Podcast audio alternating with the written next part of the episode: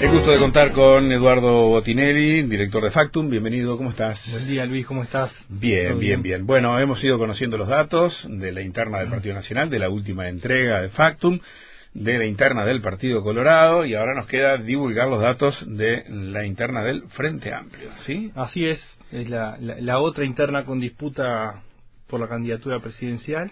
Este que bueno, eh, estos datos son, son los que surgen de la encuesta que denominamos de mayo, pero fue realizada entre el 28 de mayo y el 2 de junio. Ahí a caballo de ambos meses. Exactamente.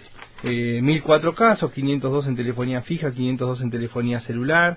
Eh, y el margen de error eh, máximo para el, para el total de la muestra es de 3,2%, en más o en menos.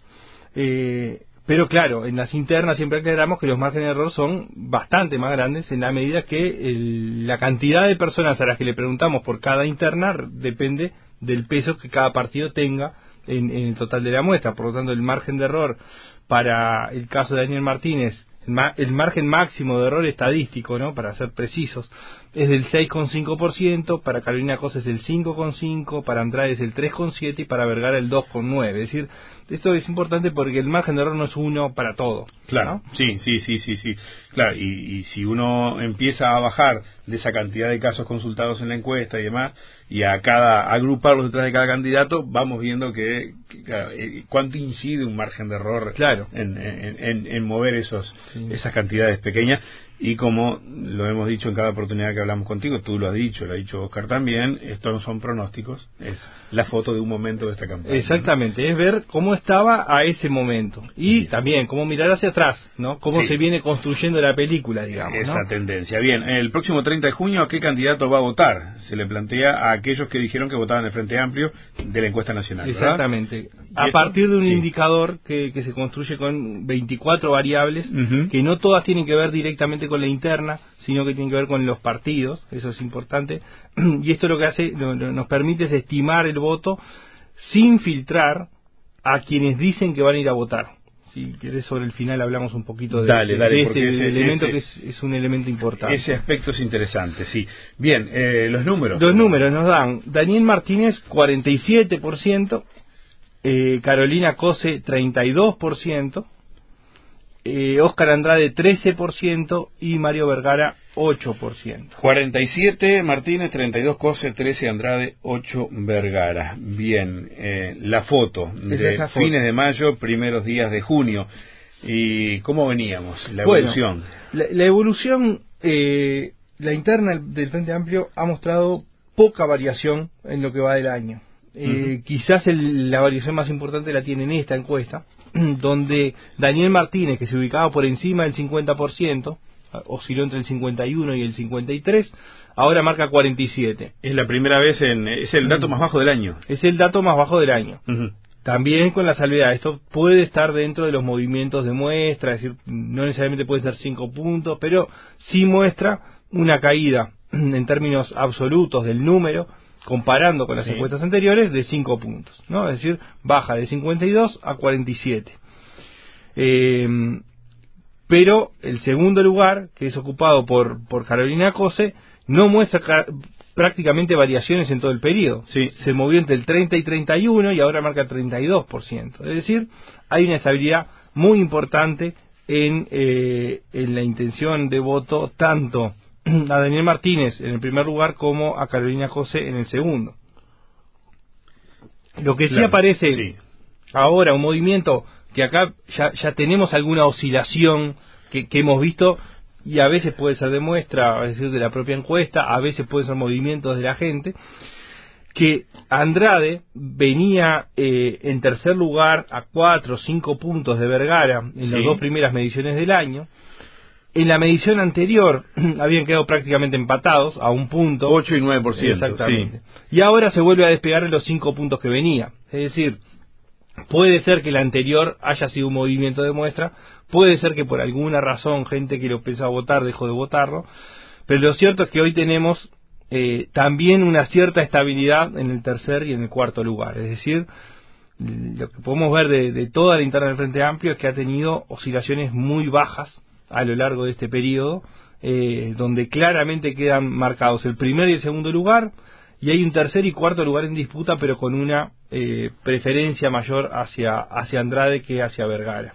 bien, esos son los movimientos entonces en una interna que, que, no que no ha arrojado sorpresas hasta ahora eh, por, por, por, el sostenimiento cada uno dentro de su de su andarivel digamos verdad eh, qué podemos hacer si lo cruzamos con los perfiles qué nos da eso a ver, bueno perfiles de votantes. eh, ahí tenemos algunas cosas que, que se repiten a lo largo de las encuestas y otras que han ido cambiando. Por ejemplo entre Montevideo y el interior eh, está muy pareja la, la, estimación de voto para todos los candidatos, más o menos, puntos más, puntos menos, eh, está muy pareja la, estimación de voto entre Montevideo y el interior.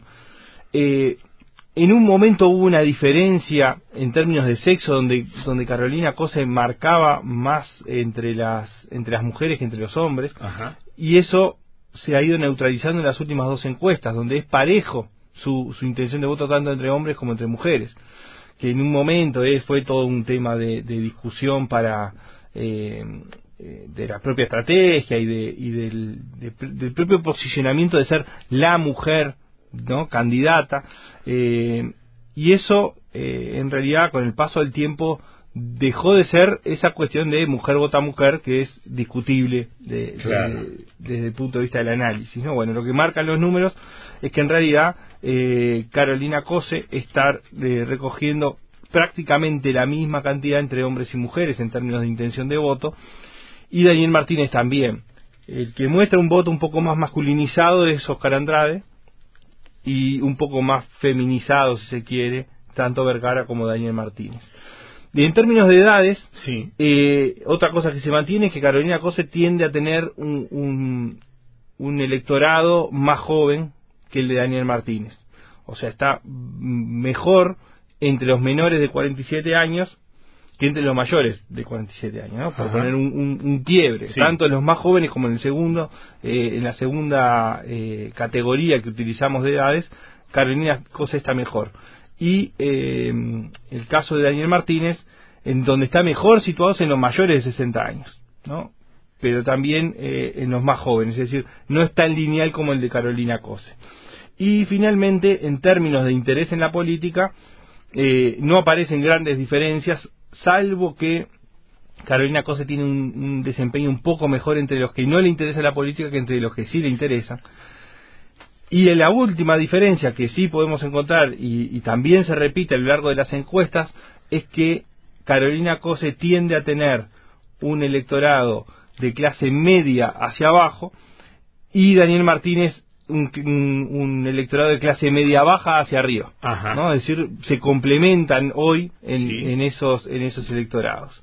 Este, Después, en el, en el, resto de los, de los candidatos, también Vergara tiene marcado un, un electorado más de clase media alta hacia arriba y Andrade un poco más este, horizontal, digamos, en, la tendencia entre, entre clases sociales. Bien, eh, eh, Eduardo, miramos rápidamente las tres encuestas entonces. Eh, aquí Martínez con una ventaja considerable en que se acordó sobre, sobre Cose, Andrade Vergara un poco más abajo.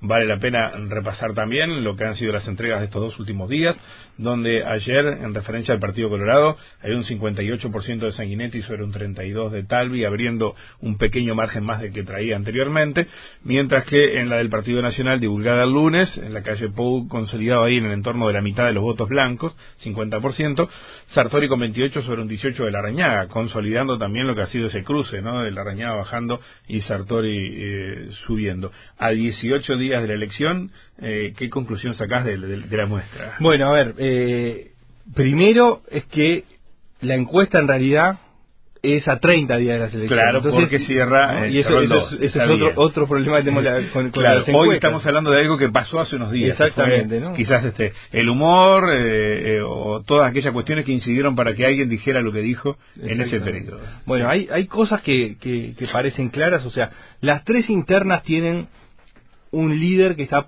en el entorno del 50%. ¿no? Eh, hay un desafiante que está en el entorno del 30%, porque si vemos, Talvi está en 32, Carolina Cosa en 32 y Sartori en 28, es decir, están en el entorno del 30%.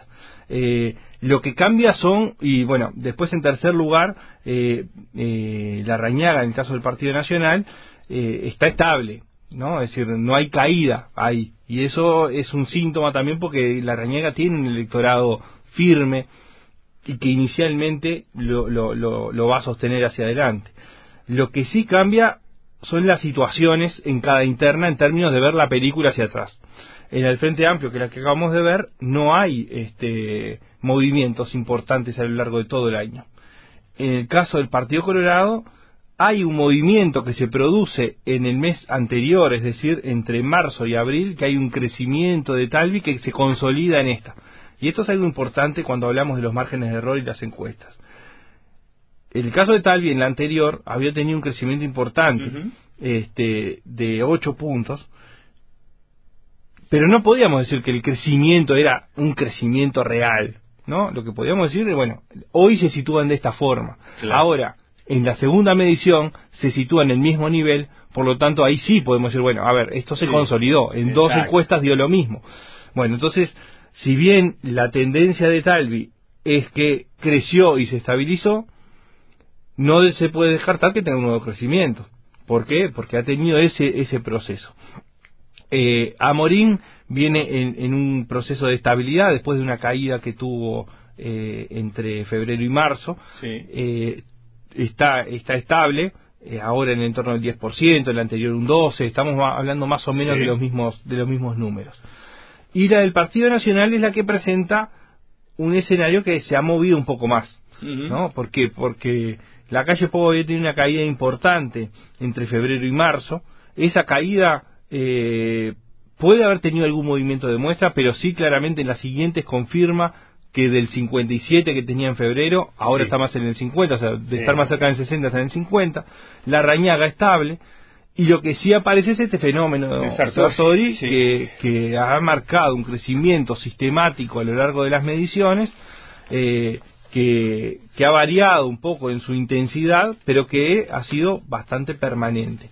La incógnita, la gran incógnita acá, hacia la próxima encuesta es si esa tendencia continúa, a costa de qué continúa, si no continúa, eh, bueno, esto queda más o menos estabilizado, y si baja, la disputa por el segundo lugar estará estará abierta o si hay un crecimiento de la rañada. Sí, decir, cosas por ver. Digamos que es la, la que presenta mayor cantidad de, de incertidumbres en ese en este juego de cómo se mueven las cosas y no tanto en las distancias que hay entre unos y otros. Eduardo, en un minutito que estamos pasados, eh, cuando decías, eh, aclarabas que no se filtraba la información. Exactamente, a ver, el tema es así. Eh, uno puede, hay colegas que hacen una pregunta, si usted va a ir a votar en las elecciones internas, si le dicen que sí, le preguntan a qué partido y después a qué... Hay un primer filtro. Nosotros eh, tomamos eh, la decisión, equipos hace lo mismo, eh, de, de, preguntar al conjunto del electorado sin preguntar si va a ir a votar. Lo preguntamos, pero no lo utilizamos como, una, como un filtro para, los, para el procesamiento de los datos. ¿Por qué? Rápidamente, nosotros creemos, y en realidad nos, nos avalan los números, de que quienes declaran que van a ir a votar son muchos más que los que después van a ir a votar y que tienen un perfil distinto al conjunto del electorado y no sabemos cuánto se aparta del electorado que realmente va a votar. Entonces optamos por no mm, poner ese sesgo adicional porque no tenemos forma de controlarlo. Porque sabemos que los más eh, los que tienen mayor educación, mayor eh, nivel económico eh, y mayor interés en la política tienden a sobredeclarar en mayor medida la intención de ir a votar. Mm, está bien, vale la, la, aclaración cuando uno se pregunta a veces sí por qué este universo es tal y por qué le da de tal forma a una empresa de opinión pública. Exactamente. Eduardo, la seguimos, muchas gracias. La seguimos, muchas gracias Luis.